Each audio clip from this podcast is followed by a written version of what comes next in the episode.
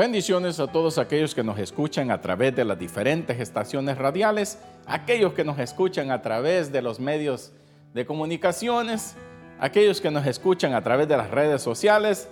Les mandamos un saludo y les bendecimos la vida de cada uno de ustedes. Y nosotros, ¿verdad? Como siempre, animándole a usted y diciéndole, hermano, procure vivir una vida agradable ante el Señor y que usted nunca se canse de hacer el bien. Los tiempos siguen cambiando y han estado cambiando desde el principio de que el hombre pecó. El tiempo ha venido cambiando las actitudes de las personas, pero no permita que esas malas acciones le afecten a usted. El mal comienza cuando aquello malo nos está afectando a nosotros.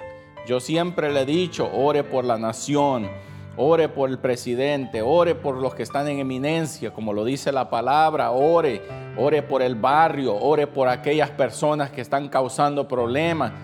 Nosotros muchas veces nos quejamos tanto, pero hacemos bien poco. Y la verdadera acción es cuando vemos el problema y comenzamos a decirle, Señor, ¿qué quieres que hagamos? Nosotros no podemos darnos el lujo de acomodarnos como se acomodaron muchos.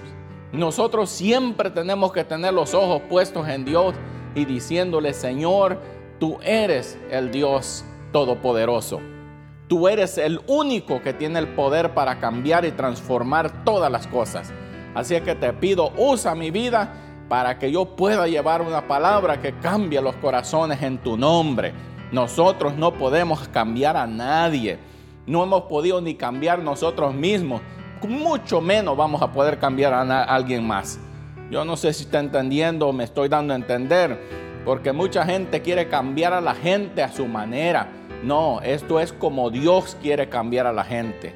Nosotros nuestro trabajo es predicar el Evangelio, predicarle a la gente diciéndole hay salvación en Cristo para aquel que la quiera. Esa mal carácter se va, esas malas mañas se van se va el deseo de tomar, de fumar, se va todo eso cuando le entregamos nuestra vida en las manos del Señor y le decimos, Padre, yo sé que he pecado contra el cielo y contra ti, pero te pido que tú transformes mi vida y cambies mi manera de pensar, mis malas acciones, Señor, que me han estado afectando, aún han hecho que la familia, mi familia se, se aleje de mí. Gloria a Dios. La verdadera iglesia por la cual el Señor viene es una iglesia sin manchas y sin arrugas. Mucha gente se molesta que le hablen de la santidad. Mucha gente se molesta que dimensionen la palabra santidad, porque esos son espíritus que están dentro de la persona que dicen, no escuches eso. Como decían con Esteban cuando lo estaban a, lo a que se, tapaban los oídos y, y daban gritos de voces para que no escuchar la palabra que Esteban estaba hablando. Así está mucha gente dentro de las congregaciones, lamentablemente. Está predicando el que el pastor o el líder, el hombre que está enfrente, y ellos están rechazando todo lo bueno que aquel hombre está hablando. Pero allí quieren estar. Comenzamos todos estos este tema, si quieres ir al cielo, basado en lo que Dios puso en mi corazón, que necesitamos anunciarle a la gente cuáles son las actitudes que te van a impedir un día poder lograr esa salvación. Y comenzamos hablando sobre la rebelión de Coré, que la rebelión siempre te va a llevar al fracaso. Mucha gente se revela y cree que solo porque tiene algo que ofrecer, Dios está de acuerdo contigo. Y yo te lo digo desde aquí, estás equivocado. Y yo puedo hablar con toda libertad sobre todo esto porque yo nunca he andado en pleiteríos, divisiones, ni nada de eso. Y eso es lo hermoso, que cuando te paras en un lugar, nada te acusa. Nadie puede decir, este agarró un grupo de personas y se fue. Qué bonito es que nadie diga, oh, ese hombre no me habla. Oh, esa mujer no me habla. No, señores. Ese tipo de actitudes te va a llevar al infierno, aunque a ti no te gusta que te lo digan, pero yo sí te lo voy a decir porque mi deseo es que la gente se arrepienta, busque de Dios para que un día se presente delante del Señor y te digan bienvenidos, porque lucharon, vencieron todos los obstáculos, las malas actitudes, las malas mañas. Pero a la gente ya no le gusta que le hablen de la santidad. lamentablemente ya no le gusta que les hablen de la santidad, porque ese es un tema ya aburrido, ya eh, ellos quieren una iglesia liberal. Y discúlpenme, pero yo no soy una persona liberal. Yo creo en la santidad, en lo que habla la Biblia de cómo debe ser la conducta del hombre, de la mujer que anda y que dice que está en Dios. Nosotros nuestro deber es predicar el Evangelio para aquel que lo quiera escuchar. Las masas se rebelaron y murieron, pero aquellos que decidieron servir al Señor gozaron. Y a mucha gente que ya nos presidió, ahora están gozando ante la presencia del Señor porque dijeron vencieron sus malas actitudes. Y sabe que una de las cosas con las cuales quiero comenzar lo que sería la cuarta parte de este tema, si quieres ir al cielo. Muchas veces nosotros no nos ponemos a pensar en las palabras que nosotros hablamos. Mucha gente habla y habla y habla de lo que hay dentro de ellos que no han permitido que Dios les cambie todavía. Y a lo bueno le llaman malo y a lo malo le llaman bueno. Y cuando vamos al libro de números, en el capítulo 11, en el versículo 5, vemos exactamente eso. Mire pues, nos acordamos, dice, del pescado que comíamos en Egipto de balde. Mire pues, vamos a detenernos ahí. Póngase a pensar qué es lo que está pasando. El pueblo se queja de que Dios los quiere de una forma y ellos dicen no. Yo quiero hacer las cosas como a mí se me da la gana. Y cuando la gente hace cosas, a veces no medita en sus acciones, en sus palabras. Y esta gente aquí estaba diciendo, nos acordamos, dice, estaban en camino a una libertad que Dios les había prometido que Dios los iba a liberar y que los iba a llevar porque él había visto el, la vara de opresión con que los oprimían, pero ahora ellos están diciendo no, allá estábamos mejor. ¿Y no es esa acaso la actitud de mucha gente dentro de la congregación que cuando se enoja aún dice, ay no, dice allá en el mundo yo estaba mejor? Mira hermano, y eso es una de las cosas que va a encender la ira de Dios sobre tu casa. Porque como tú le estás diciendo al Señor, Señor, tú me ofreces una salvación, pero yo no la quiero porque a mí me gusta todo lo mundano. A mí me atrae todo lo que es del mundo. Es más, Señor, yo creo que yo no nací para ser cristiano. Así está diciendo mucha gente en su corazón. Y Dios te dice, los juicios están pronto. Porque personas como tú fueron las que terminaron muertas allá porque se aliaron con Coré. Pero ¿sabe qué? Siempre hay una generación que va a sobresalir de todo eso. Y si Dios tiene que acabar con los viejos malamañados para salvar a una generación nueva, Dios lo va a hacer. Alábele si puede. Hay mucha gente malamañada dentro de las congregaciones y que Dios ha decidido a muchos de ellos ponerles fin ya para que una nueva generación se levante y puedan ser siervos de Jehová. Alábele si puede, gócese, dígale, Señor, no permitas que yo vaya a ser uno de esos que termine tirado en el desierto porque no quise cambiar mis malas actitudes. Imagínense, le dicen todavía, nos acordamos, dice, del pescado que comíamos en Egipto de balde. ¿Usted cree que Faraón les iba a mandar o Faraón mismo iba a ir a buscarles de comer a ellos porque los amaba? Señores. Pero la gente habla a veces sin, sin darse cuenta que Dios te está tomando en cuenta todas tus palabras. Ellos estaban diciendo, comíamos el pescado allá de balde, decía, y eran esclavos. ¿Cuántos de ellos no murieron por la vara de los capataces? ¿A quién le importó? A Faraón no le importó. Él quería matarlos a todos. Por el odio que tenía, por eso los maltrataba si Dios, si no hubiera sido así, ¿por qué Dios le dice a Moisés que fuera a liberarlos, siendo que ellos estaban tan cómodos como dice aquí? Que dice, comían su pescado de balde. Ay, bendito, pero es que la gente va a hacer que la ira de Dios encienda.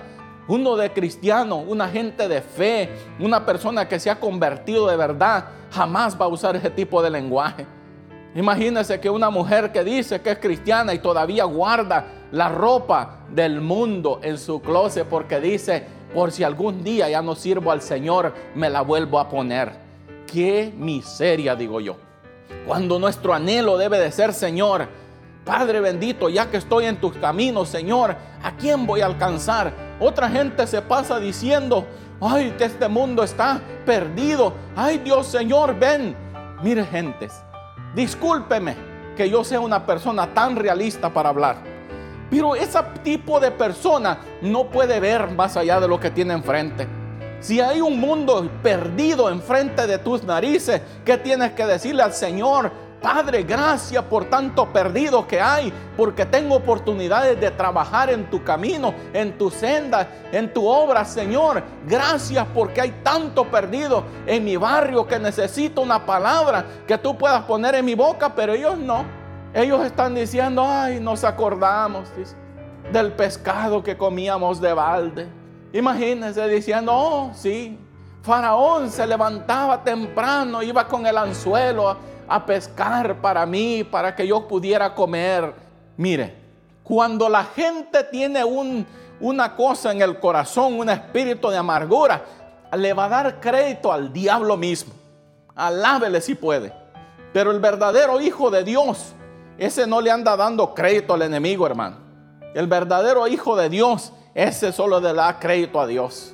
Eso en, vez, en medio de la lucha te dice Dios gracias. Y yo sé de lo que estoy hablando. Piense usted que toda nuestra vida es color de rosa, pero nunca nos escucha quejarnos. Porque nuestro trabajo es de llevar una palabra y decirle, hay esperanza en Cristo para todo aquel que la quiera. Hay esperanza en Cristo para todo aquel que quiera arrepentirse y cambiar sus malas actitudes y no decir que el diablo te ofreció algo mejor que Dios. Porque eso es lo que ellos estaban diciendo, porque Faraón y Egipto es tipo del mundo y Faraón representaba todo lo malo. ¿Ok? Pero la gente es así. Allá estaban diciendo, ay, solo manaba en mis ojos. Y allá dice, me acuerdo del pescado que Faraón mandaba a su gente con alegría y les decía, vayan y pesquen para este grupo de gente. Ay, bendito, qué cosa, digo yo. Pero la, la gente se gozaba, hermano en su maldad en el mundo, pero vienen a la iglesia y como que algo les tapó la boca, lávele si puede. Pero la gente tiene que empezar a, a levantarse, a despertarse, hermano. Despiértese. Dígale, Señor, permita, mira, hay tanto perdido en mi barrio. Levántame como una voz de esperanza. Dejo de estarte quejando de tanta cosa. Mire, nosotros vemos tantas cosas, pero no andamos diciendo, ay, Señor, ven ya decimos, Señor, hay tanto trabajo que hacer. Yo le digo a del grupo de oración, hay mucho trabajo que hacer. Levántense, vamos, porque necesitamos alcanzar a la gente, a nuestros familiares primeramente. Pero no, y voy a decir algo que me duele en mi corazón tener que decirlo. Pero a veces nosotros estamos queriendo salvar a la gente allá afuera y nuestra casa está perdida. Muchos ministros pasan encerrados día y noche trabajando según él en la obra de Dios y ya no ve a su familia más allá. Y Dios te está diciendo, eso no fue lo que yo quise hacer. Mire, ve. Pero a veces creemos que las cosas son como yo digo. Si Dios no hubiera establecido el hogar, el matrimonio, para que allí comenzara la obra del Señor y que gente se formara bajo sus principios. No, señores. Nosotros tenemos que procurar que nuestro hogar esté bien. Nosotros tenemos que dedicar tiempo para la familia. Nosotros tenemos que dedicar tiempo para nosotros mismos, para Dios. Por eso es que le digo que hay gente que ya ni pasa tiempo con su esposa ni con sus hijos. Y a veces decimos, ¿por qué pasan las cosas? No, señores, si tú eres un ministro, recapacita. Tienes que atender la obra de Dios, sí pero también tienes que atender tu casa, tu esposa, tus hijos, ver cómo está todo en tu casa. No es malo que te tomes un tiempo. Es más, es un requisito hasta médico. Así que alábele si puede. Nosotros aquí animamos a la gente. Dedíquese su vida a servir al Señor, pero atienda a su familia, atienda a sus hijos. Y eso es lo que yo hago en mi día libre, de mi trabajo secular. Trabajamos en la obra del Señor siempre. Pero siempre tenemos que apartar un día durante la semana para pasar con la familia. Y la iglesia tiene que ser educada en decirle el día libre del pastor.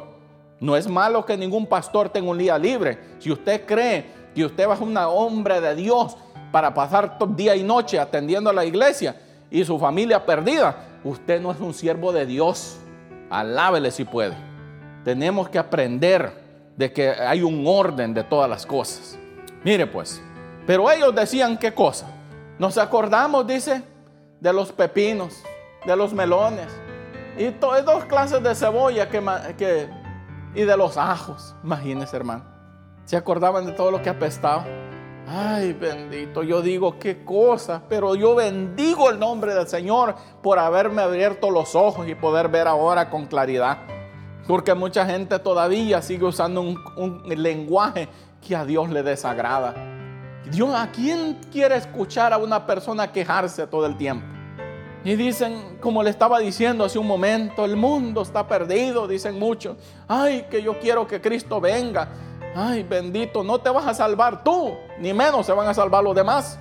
Porque si estás con esa mentalidad de que ya quieres que Cristo venga para que te libre a ti de ir a buscar de Dios y de ir a buscar las almas perdidas, entonces a qué cielo le estás tirando? Porque la gran comisión fue de ir a anunciar y predicar el Evangelio. Alábele si puede. Y todo el mundo no es predicador. Todo el mundo no va a ser pastor, evangelista. Pero todos tenemos un testimonio que podemos dar.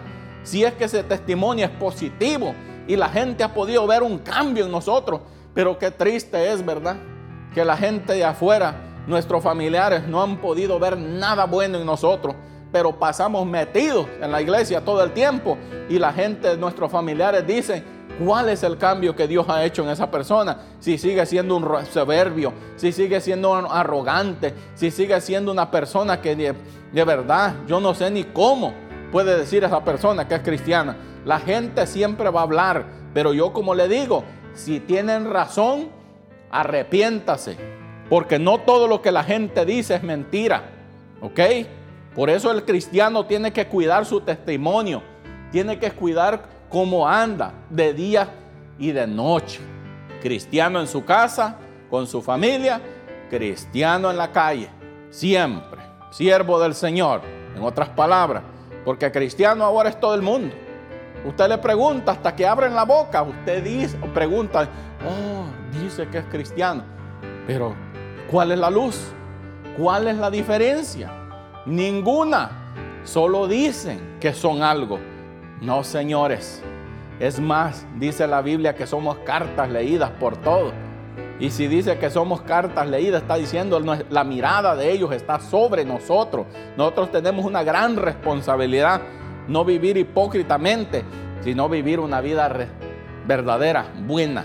¿Sabe? Yo siempre digo, ¿sabe cómo sabe usted que usted es un siervo del Señor o es una sierva del Señor? Pregúntele a su familia. Si sus hijos pueden decir, mi papá es un siervo de Dios, entonces sí lo eres. Si tus hijos pueden decir, mi mamá es una sierva del Señor, entonces sí lo eres.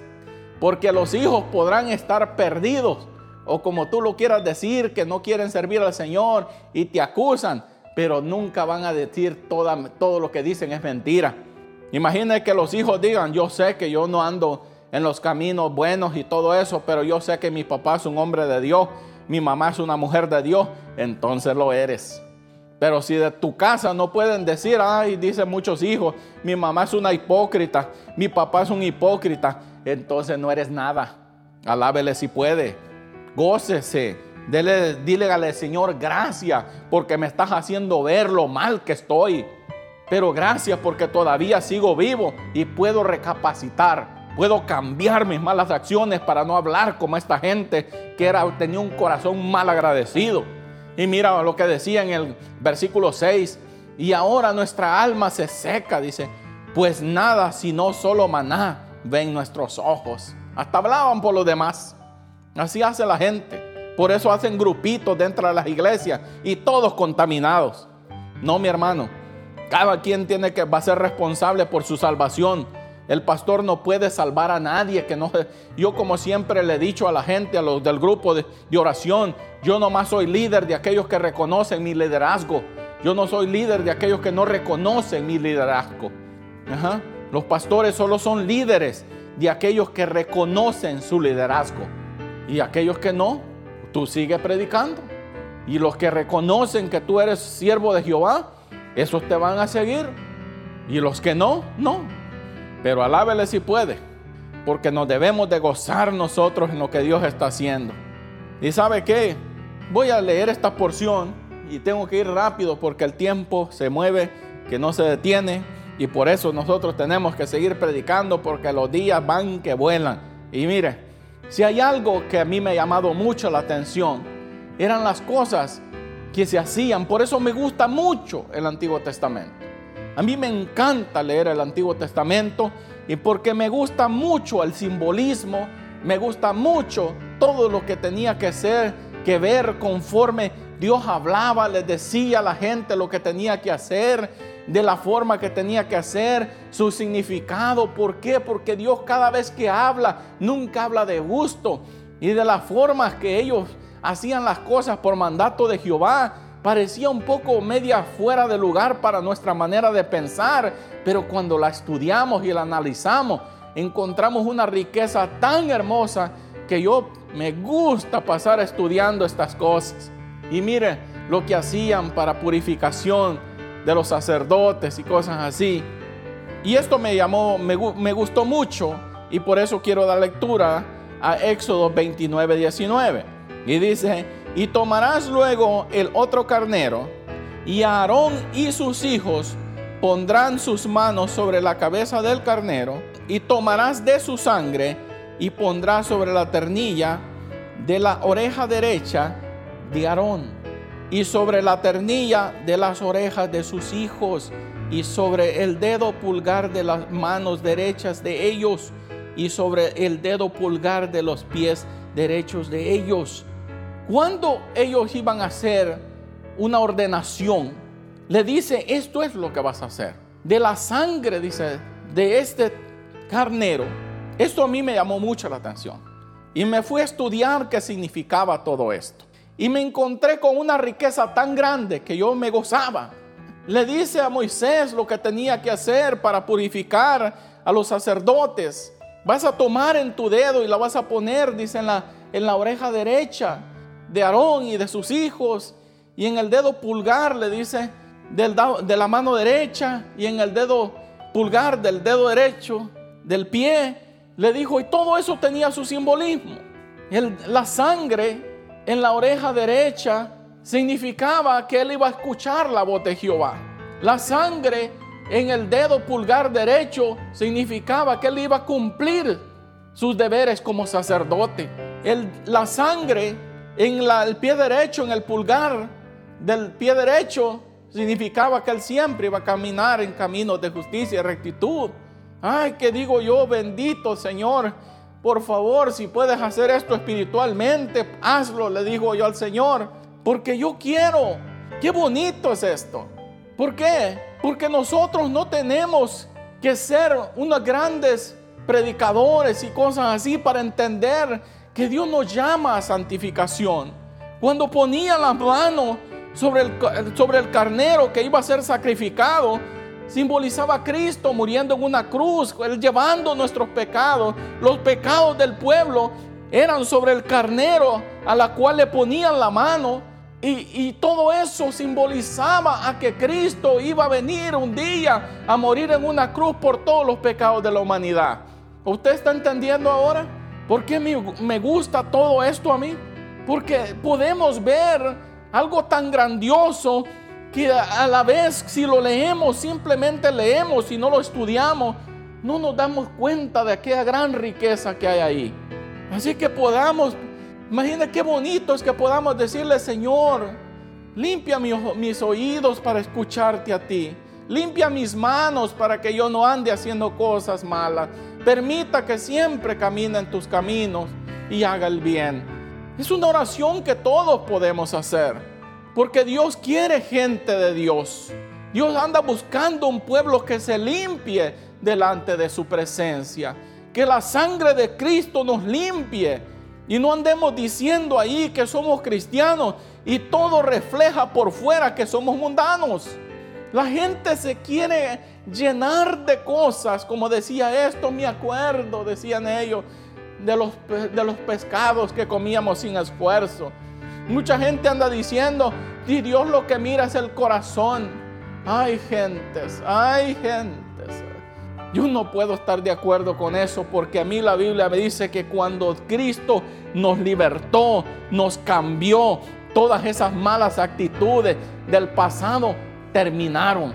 ¿Y sabe qué? El cambio comienza de adentro para afuera. Ya la gente nos ve y dice, hay algo diferente en ti. Pero si todavía nos vestimos igual, si todavía usamos las cosas que el mundo usa, entonces ¿cuál ha sido el cambio que Cristo ha hecho en nosotros? Vamos, gentes, esto no se trata de hipocresías ni falsedades. El verdadero Hijo de Dios permite que Cristo le cambie el corazón y que puedas hacer una nueva criatura en Él. Hay gente que antes podíamos ver algo malo en ellos y ahora los vemos cambiados y digo, wow, qué cambio lo que Dios hace. Pero ¿cuál es la cosa ahora de mucha gente? Oh, esos son religiosos. Nosotros somos libres porque Cristo nos salvó, pero mire, todavía nos vestimos igual. Porque el cambio lo ha hecho Dios adentro de nosotros. Mentira. Eso es mentira, eso es, una eso es una falsedad lo que estás hablando. Es igual que esta gente queriendo poner excusas, diciendo no queremos ese maná, no queremos eso ya, queremos lo que el mundo ofrece. Lo que Egipto nos daba, aunque éramos esclavos, dice, eso es lo que queremos. A eso, y eso es lo que la gente quiere dentro de las iglesias. La alabanza que le están dando a Dios es lo que el mundo ofrece. Alábele si puede. Pero aquel que ha entendido dice no. Le tenemos que dar a Dios una alabanza que a Él le agrade. Que el primero que Dios que le debe de agradar a Dios es el que está cantando, es el que está tocando, es el que está predicando, es el que está anunciando. Ese es el primero que debe ser agradable delante de sus ojos. Ay, ay, ay. Voy a, bueno, vamos a ir rápido pues. Y con esto voy a ir terminando, así que gócese. Y me gustaba esto. Y ahora vamos al Nuevo Testamento. Lucas escribe algo tan precioso, un relato en el capítulo 19, en el versículo 28, y dice de la siguiente manera, y esto lo hemos escuchado muchos. Y dicho esto, iba adelante subiendo a Jerusalén. Y aconteció que cuando llegó cerca de Betfagé y de Betania, al monte de llamado de los olivas, envió a dos de sus discípulos diciendo, id a la aldea que está delante y en la cual como entréis hallaréis a un pollino atado, al cual ningún hombre jamás se ha sentado. Desatarle y traedlo acá. Y si alguien os pregunta, ¿por qué le desatáis? Le diréis así, porque el Señor le ha menester. Vamos a dejarlo ahí. La, la historia usted la conoce. Dios manda a dos de sus discípulos. Y esa es lo que Dios quiere hacer. Dios siempre anda escogiendo a alguien que quiera hacer el trabajo. Y Dios nos está diciendo a nosotros, toma iniciativa para que yo te use. Si decían que eran discípulos de Él, estaban aprendiendo, decían, una de las cosas que tienes que aprender a hacer si eres discípulo es seguir las órdenes que Dios te da. Alábele si puede. Y le decía, vayan, dice, y a entrar a, ese lugar, a esa aldea, van a encontrar a un pollino de asno que nunca ha sido montado. Y le dijo, y traédmelo acá. Si alguien os pregunta, le dice, ¿por qué lo desatáis? Le diréis, porque el Señor lo necesita, en otras palabras. ¿Sabe qué? Ese es el trabajo de la iglesia. E, este burrito, este pollino de asno representaba la soberbia y la rebeldía del pueblo. Pero Dios tiene que escoger a dos personas y decirle, vayan, desátenlo y tráiganmelo, porque yo lo necesito para que me sirva. Alábele si puede. Si usted no puede ver lo que yo le estoy diciendo, ay, que Dios le abra la mente. Todo aquel que Dios va a ser usado, todo aquel que va a ser usado por Dios, primero Dios lo tiene que desatar para que le sirva. Hay mucha gente con espíritus y ataduras y quieren servir al Señor. Y Dios dice, no, todo lo que yo voy a usar primero tiene que ser desatado. Pero ¿a quién va a usar el Señor para ir a hacer el trabajo? A nosotros. Vamos, gentes, despiértese, deje de estarse quejando tanto y comience a decirle, Señor, ¿en qué te puedo servir? Ya que he entendido, Señor, que tú quieres a alguien que haga el trabajo. Heme aquí, dígale usted, yo iré. Pero no, la gente no quiere compromiso ya. La iglesia vacía y todo el barrio perdido. Entonces Dios no está usando a nadie entonces. Vamos, gentes. Hay iglesias en todo lugar en Centroamérica y la gente sigue perdida afuera de la iglesia. ¿Por qué usted cree que esas cosas pasan? Porque la gente está dura, sí, pero a veces no somos un gran ejemplo nosotros. Así es que si queremos ver resultados, comencemos diciéndole, Señor, transfórmame, cámbiame a mí primero, para que yo pueda ser una voz de esperanza para aquel que está perdido. Así es que con esto te dejo, pudiera continuar, pero el tiempo se me ha acabado para aquellos que nos escuchan a través de las estaciones radiales. Así es que el Señor me los bendiga y que siga el Señor cambiando tu vida para que un día pueda ser usado por Él. Bendiciones.